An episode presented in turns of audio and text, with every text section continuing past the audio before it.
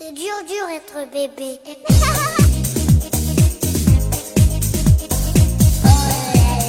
Hello，大家好，欢迎大家收听大型自制科幻悬疑青春偶像励志砍车育儿八卦类辣妈脱口秀节目《腊八粥》，我们是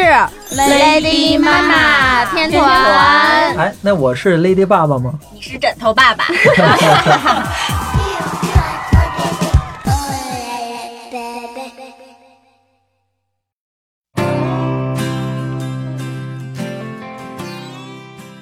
位大家好，我是小开心小开心的童华。我是琳琳，呃，我依然是好久不见的女生卢小云。啊，刚才大家听见了吗？我们中间有一个插播的一个男士声 对，音，呲音了。对对对，然后我们隆重推出一个我们呃 Lady 妈妈腊八粥首度邀请的第一位男性嘉宾，他就是来自媒体摩托联盟主席烫头哥有劲，欢迎！呃，Hello，大家好。那个很开心参加一次这样的节目啊，尤其是跟三个漂亮的女生在一起，九零后女生。哎呀，我好喜欢这个呀，漂亮的女生。啊，因为我们邀请在媒体圈里面最具有摩托车发言权的这位陈老师呢，主要是因为我们这一期会聊一个关于摩托车的话题。对我们这个话题呢，就是围绕于啊、呃如何成为一个女摩托车手，特别是一个特别 NB 的女摩托车手。对呀、帅气拉风的女骑士。对，因为我们这个这几个 Lady 妈妈里头呢，也有几个这个就是对摩托车特别特别特别感兴趣的人，比如说我身边的琳琳，嗯，我就是被陈主席拉下水的。就是我心目当中的女神偶像，啊，女神偶像，你是说琳琳吗？哦，我还以为你以，及你，还有你，还有你。而且林林呢，就是被这个陈主席呢 叫陈主席，好奇怪啊，叫陈帅哥。陈帅哥，哎呀，受不了，让我吐一会儿去。嗯，这个被陈陈帅哥拉下水之后，然后结果呢，他就开始了今年的要穿越巴西的摩托车之旅。所以呢，我们就想就是呃聊一聊这个林林这个如何成为一个女摩托车手，包括陈帅哥也会给我们带来一些这个关于女性到底应该怎么骑车的这些知识。我是想从就是陈老师啊，先问陈老师一个话题，就是你怎么看待女性骑摩托车这件事儿？作为女孩子来讲呢，就是你们有这样的胆量，生活当中有这样的这种希望，我觉得就是这样的一种激情呢，不仅仅是在男生当中，是在男人里面。其实对于女人来讲，有对于大部分女人可觉得这件事情与自己没有关系，这都是男人做的事情。其实我觉得，如果是女人去做，我觉得尤其是无论是在街上是一道亮丽的风景，还是这件事情本身来讲，我觉得都特别美好的一件事。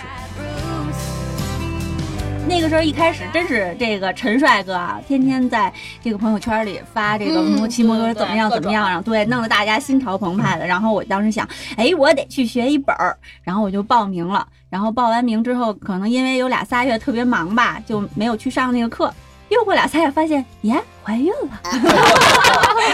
对对对对对，对我我大概记得是，然后后来就是这个报名，就是参加驾校那个考试和培训的那个章程上面明确写写着，嗯就是你嗯怀孕是不能去骑的，所以这个事儿就搁置了。嗯嗯，我懂。我身边的这种这种女性朋友骑摩托车的越来越多越多了，就是你看我们在那个金动力摩托的这个啊，我往期的节目当中，然后有很多的女性嘉宾参与我这个节目，嗯，她们不仅仅是参与，你像琳琳一样要走出去了，但是像我那之前的一些嘉宾，他们就早就走出去了，嗯，他们去去美国，去西藏，然后一个人骑行，一个人他他他只是一个人，你知道吗？去荒无人，烟的地就那个女方。孩儿，对一个人骑车去西藏，对，是在那个劳拉对？吗？呃，劳拉不是劳，还有一个还有一另外一个个九九零一个九零后的一个小女孩儿，小孩就跟我们一样大的那个小女孩儿。九儿现在又在去西藏骑行的路上又哦，是去了。啊。实际上是这样的，我觉得无论是骑行在路上也好，还是这个心中向往也好，还是即将要学本，还是觉得这件事情本身很美好，自己未必一定要去做。但是我觉得这样生活当中，就是摩托车这件事儿，代表了什么？代表了就是无论男性朋友还是女性朋友，对这样的对生活当中充满乐趣，嗯，这样的一件事情，会在越来越多的再加入到我们的生活当中。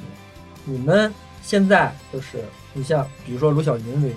我觉得你喜欢，然后你可以就是未必是自己一定要去骑，或者这件事情一定要去做，嗯但是这件事情呢，然后我觉得像你埋在心里，这是一颗种子，在合适的时机它可以发芽，它也它也可以永远然后埋在土里，埋在心里。我觉得这个不是最最重要的啊嗯，就是做这件事情本身是对于你自己的生活来讲，对于很很多人来讲，这是一种生活方式。但对于你来讲，我觉得就是你在心里永远是一个希望，或者你你祈求或者梦寐以求，或者哪一天你也可以骑上摩托车风驰电掣，对吧？嗯，对但是我觉得有的时候就是你未必应有了就是最好的，你永远在心里埋藏着也是很好。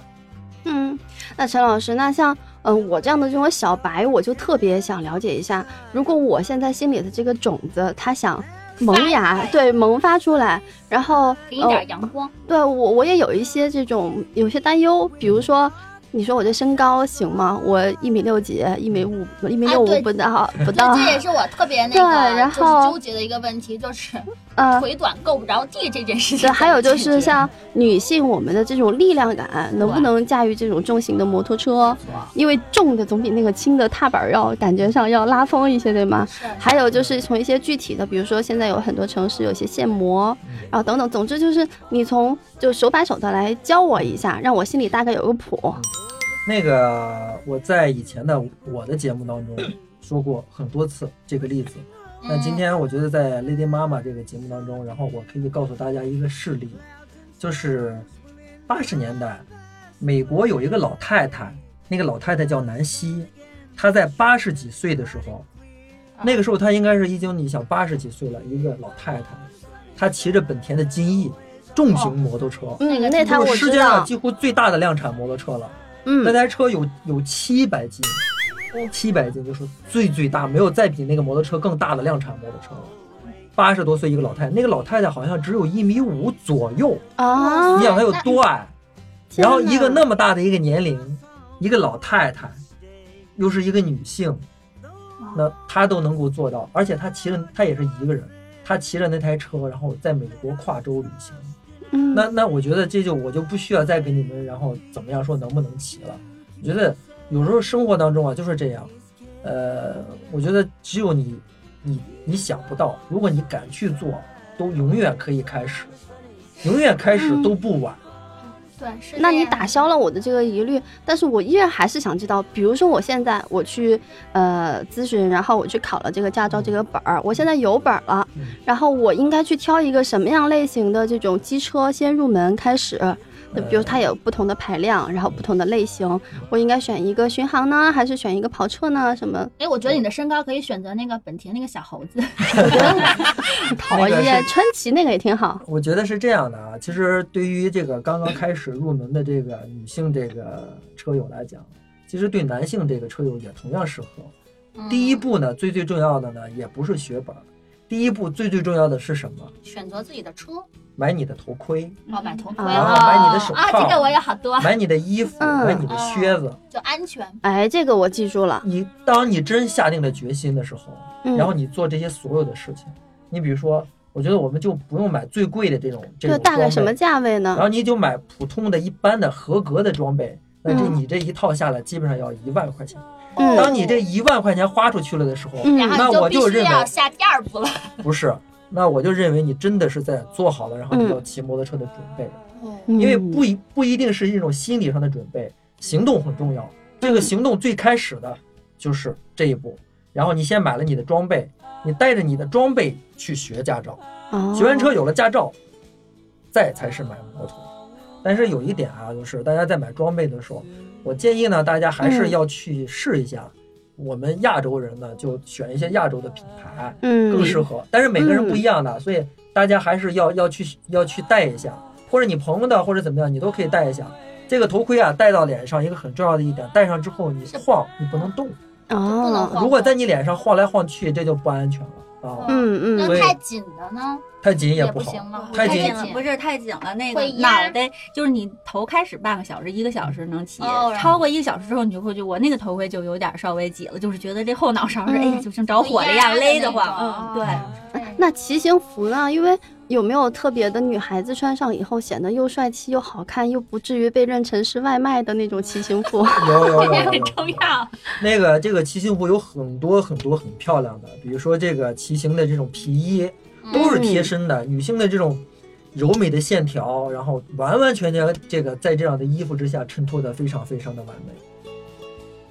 我遇到过很多次骑杜卡迪的姑娘什么的嗯，然后呃还看到过一些网上的图片。然后一些女孩看着骑着摩托车好像特别特别的帅气，但是他们还穿着短裤，对，然后都没有穿什么长腿对大长腿，然后都没有护具，然后这种是完全不可以的，对吧？这个是一定一定要避免的，就是从嗯。你们最开始，你们有这个想法，你们要在骑车，然后一直到你们学会骑车，或者以后你们在嗯骑车的过程当中，一定要无论如何不要为了美丽而做这样的一种事情谨遵陈老师教诲。啊。这个这个拍嘛。这个非常非常重要。嗯然后我要提醒大家，就是摩托车是很帅气，也非常好玩很有激情，会给你带来很多很多的这种乐趣。但是很重要的一点，因为摩托车它它很重，而且它的嗯速度非常非常快，嗯所以这就不可避免的要带来一些风险的存在。所以最重要的一点是，一定要在心里埋下一颗安全的种子。那这个我记住了，我觉得买装备这个应该也没有太大问题。那现在如果我我我考驾照了，就是这个我咨询过，大概每每个不同的地方，他们有一些不同的要求。上海，我在上海，我大概我的要求还是知道。那如果说我很顺利的拿到驾照，接下来我要去选车了，嗯，你这个对我有什么建议吗？我觉得选车是这样的，就是你要根据你自己的这种需求。那这里边，然后我觉得，嗯，可以简单的，然后我给大家跟这些 lady 妈妈们普及一下。好的好的，就是我们通常看到的所谓摩托车，就是跑车，对吧？嗯我们会在这种摩托 GP 这种赛事上，就本田那种对吧？对本田呀、还有或者杜卡铃木迪呀、是我们小时候称为趴赛的那个，对？对对对，就是这种这种赛车，其实我们骑的就叫仿仿赛车。过弯的时候，你没看到它歪的都要贴到地上了。嗯，这是一种车型，这种车型呢，可能就是它确实是注重这种性能，它的操控然后很好，它的动力很强大，它可以跑得很快，它能快到然后比比我们汽车当中的超级跑车，比法拉利啊、兰博基尼啊，甚至甚至其他的车，然后都要快，因为它的功率重量比它这个很大，它一马力带动的那个那个车重就很小，所以它加速非常快，快到零至一百公里加速两秒，这样是一种很很撕心裂肺的一种快，所以这种车呢，然后嗯，非常非常快，所以我觉得建议大家，然后如果是你你是一个真的是一个新手，一开始真的是不要建议用这种车。那我觉得你向我推荐过川崎的小忍者，嗯，呃，川崎的小忍者它是一个二五零排量的车，这是这是超级跑车里边的另外一个小细的一个分支，它长的样子然后很像一个跑车，但实际上呢，它是一个就是一个像比如说新手啊，一个比如像女性朋友很多人买这种啊，车对，，比较适合女孩子，对吧？对。它嗯呢，那样子很像一个跑车，实际上它的坐姿呢，还有骑行感觉，实际上就是一个城市的一个街车啊，它嗯没有它带着包围、带着整流罩的一个街车。嗯啊，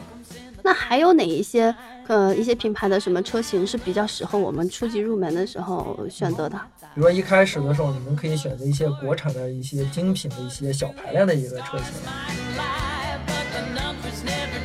这个女性我们先天在力量感上其实是不如男性的，那这会影响我们在控制机车的这些各个技能方面会不会有影响或者是打折？嗯，这里面肯定有一些是技巧性的，需要通过你们后后期的练习就可以做到。包括这种像宝马的这种水鸟，就是即便是你们这种瘦弱的这种身材、这种力量，是也是可以扶起来的。这个这个里面是有技术的啊，就跟那个杠杆原理一样。那这个球很大，但是总有一给你一个支点，一个方法，你可以撬动它。所以这个是需要你们后天，然后通过这种后天的这种练习，别人的这个讲教你，然后你可以做到的。呃，说到这个力量感，我觉得就是本身骑摩托车呢，就是确实是需要需要体力，需要一定的体力。所以，所以这这也是这种运动为什么现在就是越来大家喜欢的人越来越多啊。本身这种事情就是就是一种户外运动嘛，那就要求你在你的体力、耐力这方面有一定的这种这种基础。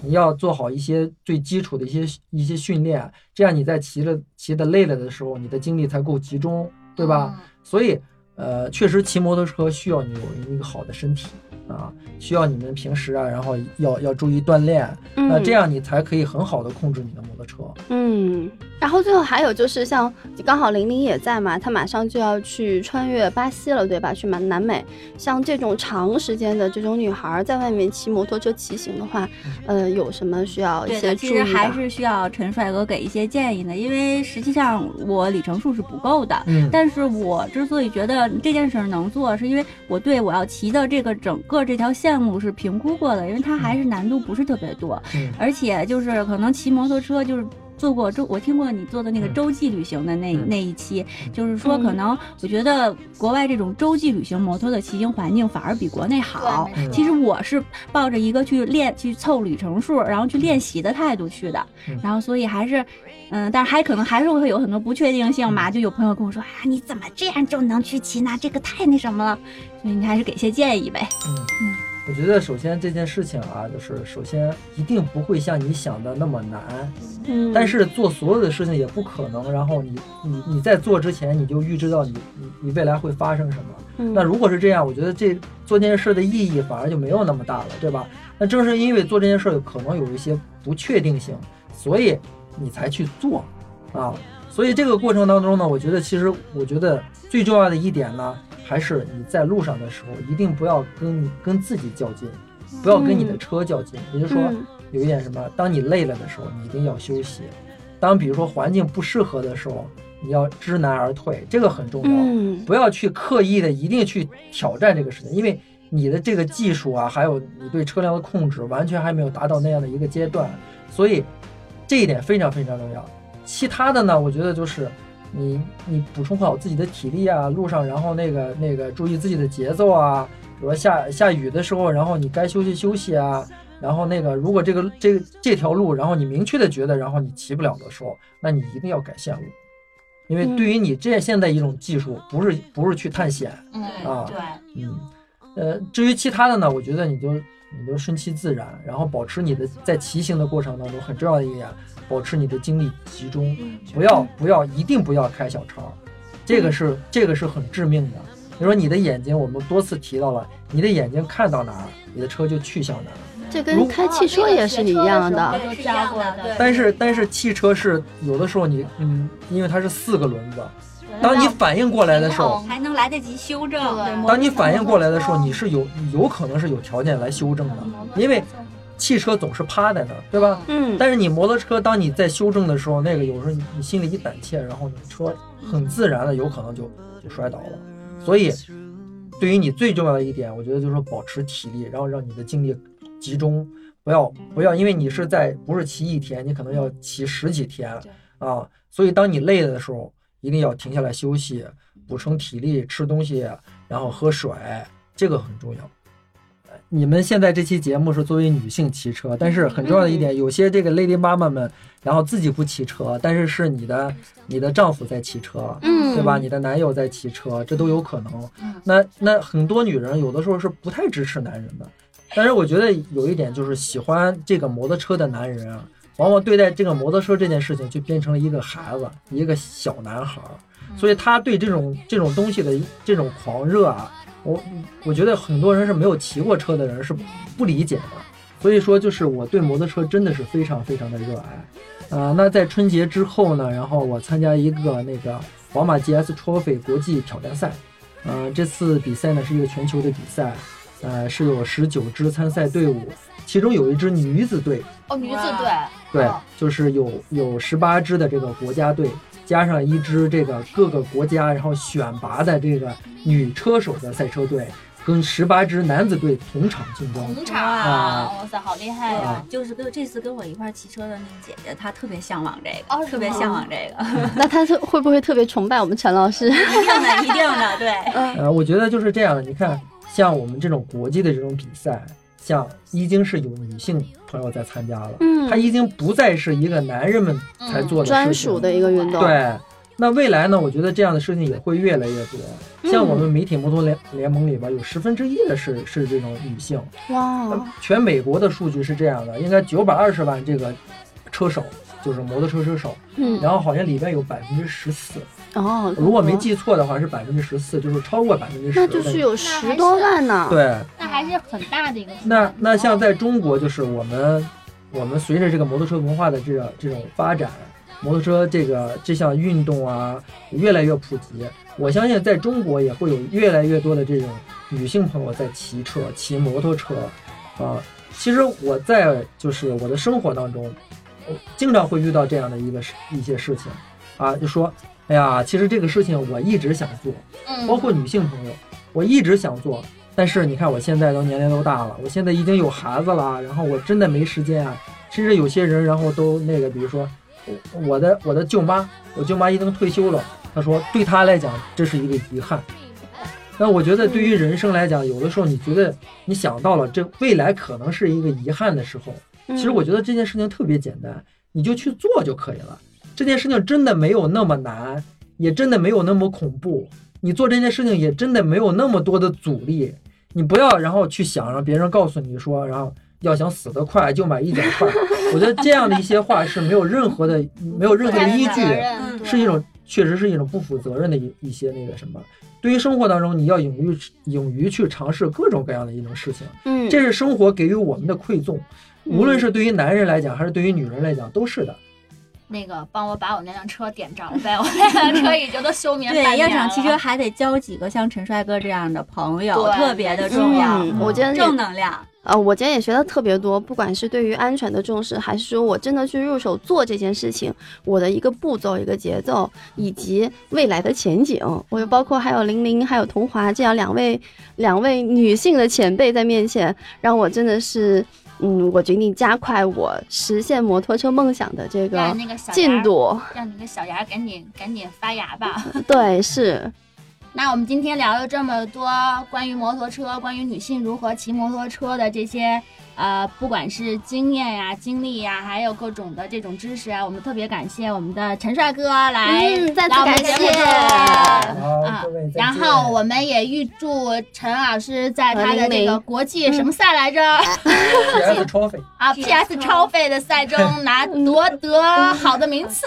然后也预祝玲玲穿越巴西成功。当然啦，也预祝我们的女生卢小云那颗种子 赶紧发芽发芽，然后早日拿到摩托车本儿。我们也组团去，我们组团去参赛。对，还是还是那句话，希望下一次穿越的是童华跟我一起。啊，好的好的，我好，希望未来我们所有 Lady 妈妈的成员都能够一起去穿越。对，嗯好的，好的，那我们这期的节目就先这样。我们欢迎陈老师以后再来给我们做客。对，欢迎欢迎。同时呢，大家请关注我们 Lady 妈妈腊八粥同期推出的微博、微信，我们的公众号，然后都是同名的。对，都是同名的。我们会有更多的精彩内容会在我们的公众号和微博上推出，包括有音频，还有我们所有的一些各种有趣的事情。对啊，包括未来零零的视频，对吗？哦如哦，果大家真的喜欢摩托车的话，对摩托车有兴趣，大家也可以下载对劲动力摩托。劲动力摩托，对，去你们的 Apple Store 里边下载劲动力摩托，那里面有很多摩托车的资讯、摩托车的电台、摩托车的视频。想要陈老师签名电话的，请后台留言。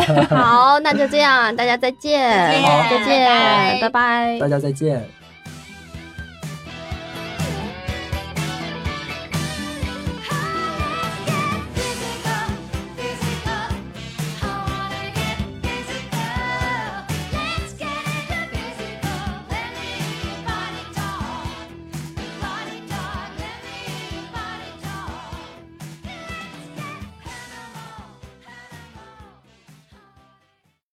C'est dur, dur être bébé.